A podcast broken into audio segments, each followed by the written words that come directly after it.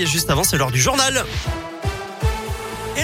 En Auvergne, c'est avec Colin Cotte. Salut Colin. Salut Eric, salut à tous. À la une, ce record de personnes contaminées par le Covid en 24 heures, 72 000 hier selon le ministre de la Santé. Nous n'avions pas connu ça depuis le début de la pandémie, a précisé Olivier Véran, qui annonce également ce matin l'ouverture des pharmacies le dimanche pour accélérer encore la campagne de vaccination. Ouverture sur la base du volontariat en décembre et en janvier. Selon le ministre, le pic de contamination de cette cinquième vague pourrait être atteint d'ici la fin du mois si les Français appliquent un respect strict des gestes barrières et limite les rassemblements.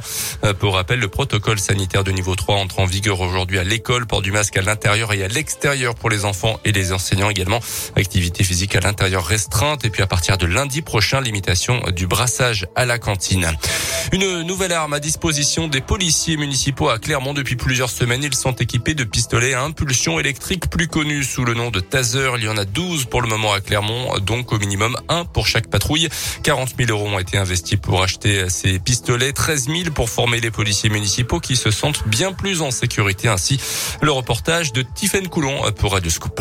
Impossible de manquer le pistolet jaune qui fait désormais partie de l'équipement des policiers municipaux clermontois. Laure l'avoue, elle espère qu'elle n'aura jamais à s'en servir, mais avoir cette possibilité la rassure. On n'avait pas de, de moyen de de se défendre en fait. Un bâton télescopique ou une gazeuse, euh, c'est pas une réelle arme. Tandis que là, ben oui, on se sent plus en sécurité, oui. Ces pistolets sont d'abord présentés comme des armes de dissuasion. Mario Mathieu est chef de service à la police municipale de Clermont. Vous euh, appuyez sur des boutons qui euh, font apparaître des arcs électriques, c'est pour dissuader d'abord dans un premier temps, avant de tirer. Ça crée ce qu'on appelle une rupture électromusculaire. En fait, la personne se crispe, chute en fait, ce qui nous permet de neutraliser. Trois jours de formation sont nécessaires et dès la mise sous tension, une caméra se déclenche pour filmer l'intervention.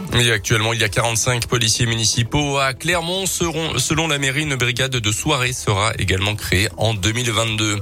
Attention aux faux pompiers dans le Puy-de-Dôme en ce moment. Cette période de, fête, mardi matin, une habitante d'Aubière a reçu la visite de trois individus se présentant donc comme des pompiers pour lui vendre des calendriers. Pendant que l'un des intrus a détourné l'attention de cette dame âgée, les deux autres en ont tout simplement profité pour fouiller intégralement son habitation. Le trio est reparti avec environ 1000 euros en liquide selon la montagne sans que la victime ne se soit aperçue de rien. À retenir également cette fermeture du service psychiatrie de l'enfant et de l'ado à de Vichy. Fermeture jusqu'à fin décembre à cause d'une pénurie de praticiens. Un rassemblement devant les locaux de l'unité est prévu aujourd'hui selon la montagne. En Ligue des Champions, qualification de Lille hier soir pour les huitièmes de finale. En Ligue Europa, Lyon reçoit les Glasgow Rangers ce soir à 18h45.